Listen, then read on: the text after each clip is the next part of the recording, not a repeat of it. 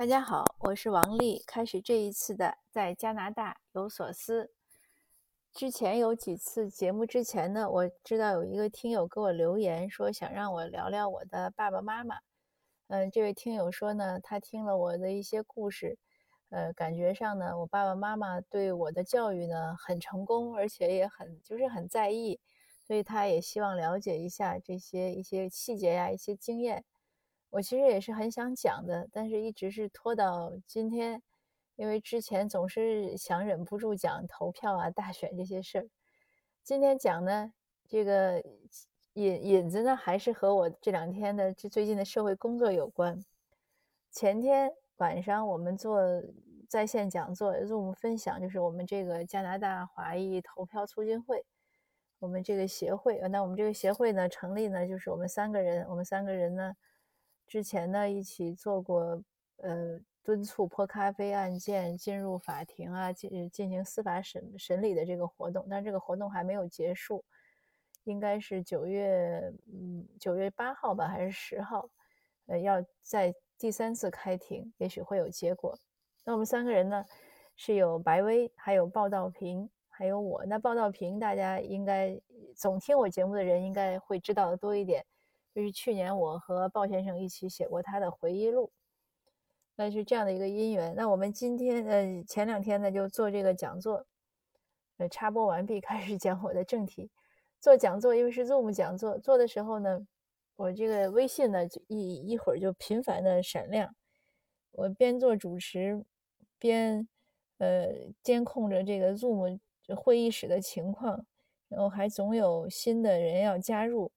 但同时呢，我的微信又在闪，那我只好趁着不忙的时候赶紧点开一看，一下子十几条都是，呃，我爸爸妈妈，我尤其是其实是我父亲，因为我我和我爸爸妈妈有个群，我爸爸呢发的很多截图的照片发给我，我当然非常感激了，因为这是他第二次在在做这个事情，上一次我们 Zoom 讲座的时候。呃，就是应该是八月十八号上一次讲座的时候，我爸爸也是这样，他发了很多照片给我。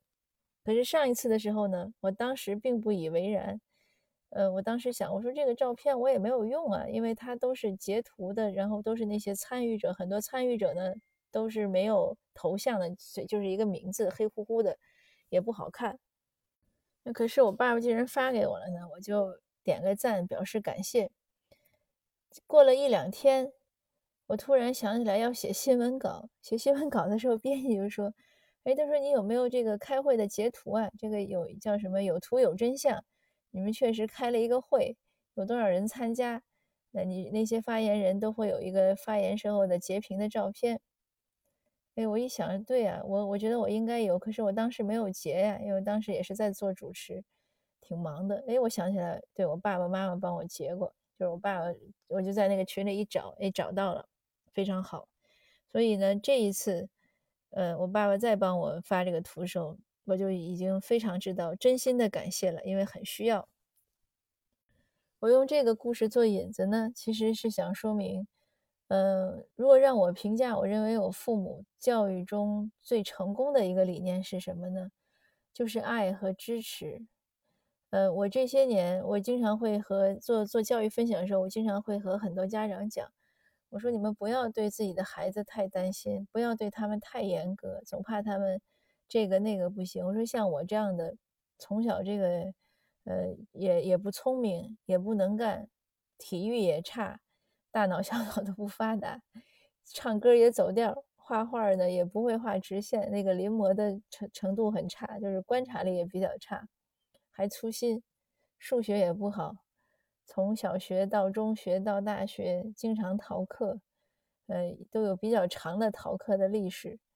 一直呢，小学的时候呢也没有考过双百，初中的时候呢考试还有不及格，呃，大学倒还好，但是也总是平平常常吧，就是个七十七十分的状态。我说，你看像我这样的，现在都能这样。那我觉得你的孩子就不用担心了。那很多家长呢都不相信，但是确实是真的。我回回回忆起我从小的这个成长过程，可以说是乏善可陈。呃，除了作文从小写得好，其他的好像没有太强的一个优势。那作文呢，也是要感谢我父母，因为三年级开始写作文的时候呢，刚开始一点也不会写，干巴巴的。那我爸妈呢，当时倒是他们也不会教我，嗯，而且他们呢，我们那个时候八十年代也没什么补课班。那我爸爸妈妈给我订很多，就是给我们家给我和我姐姐订很多那个作文选刊，在这点上呢，也是我们家的一个家风吧。大家都知道，七八十年代，嗯，就这个社会收入都不高，家里都比较的，嗯，不富裕吧。应该说也不能说算多贫困，但是不富裕。嗯，我们家呢不讲究吃穿，呃，吃东西呢都比较简单。嗯，不想弄太复杂，穿的很朴素。一年好像我记得，尤其是小时候，一年到过年可能才有一件新衣服。但是买书的钱，我我父母是很舍得给花的，包括订很多杂志呀，什么《儿童时代》，我记得还是叫什么，还有什么儿童文学呀，就当时好多那个流行的杂志，我们家都有。作文呢，我就记得订了两本作文选刊，每个月都有。那我我爸妈妈就说：“他说你这个作文不会写呀，不要紧，你就多看，多看完了多背。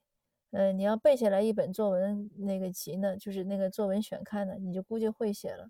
当然，那个作文选刊也不厚，因为它是月刊，那种骑马丁的，所以它应该不太厚，大概有个十几篇。呃，我就开始背。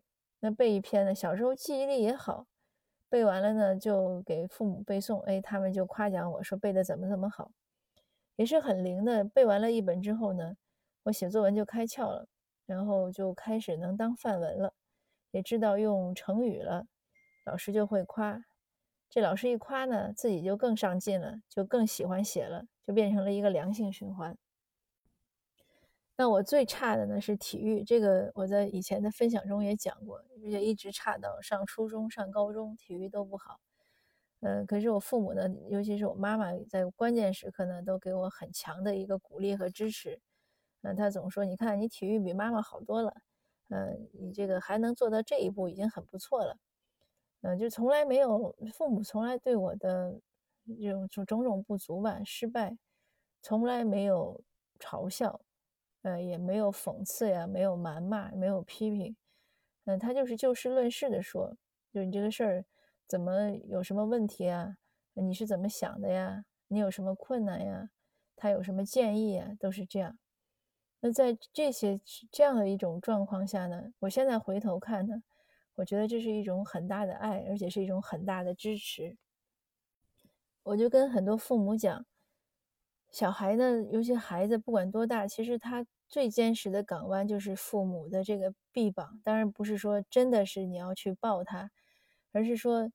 他在最失败、最难过的时候呢，父母呢是那个最让他信赖，而且也是最可能给他安慰、鼓励的人。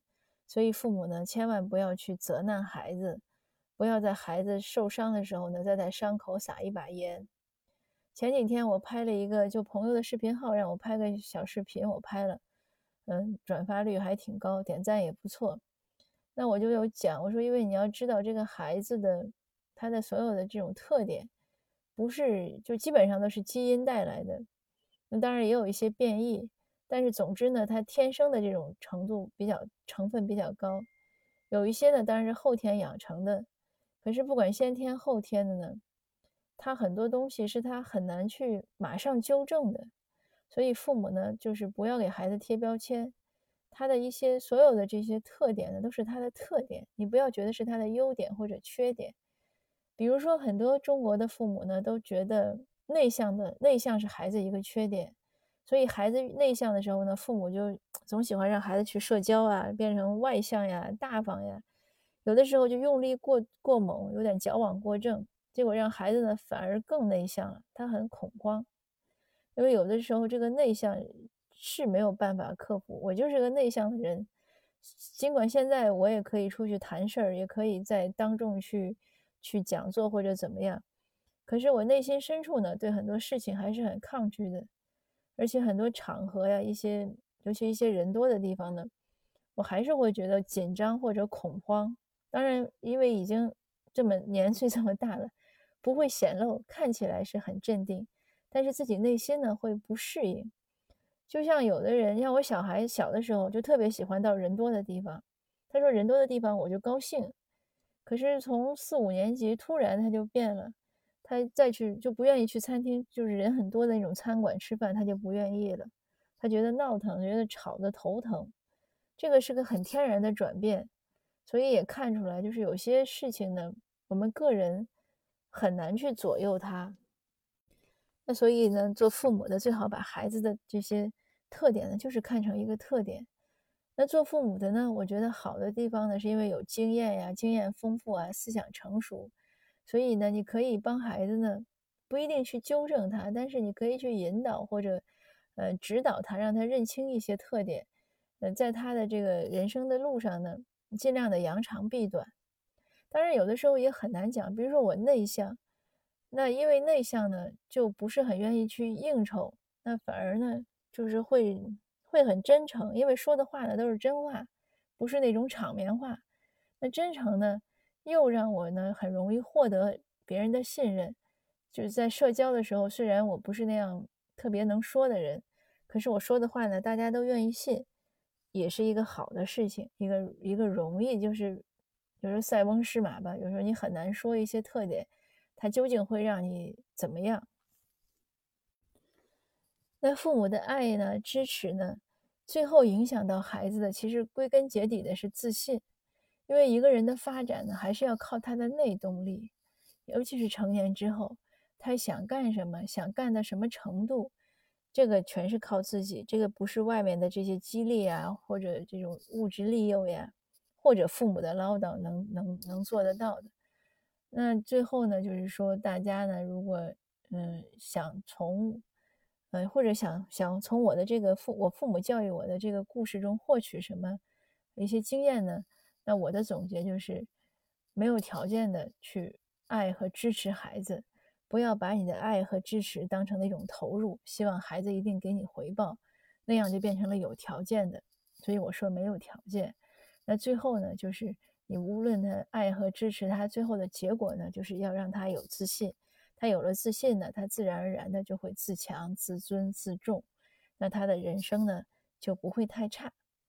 呃，那今天的分享呢，就到这儿，谢谢大家，我们下次见。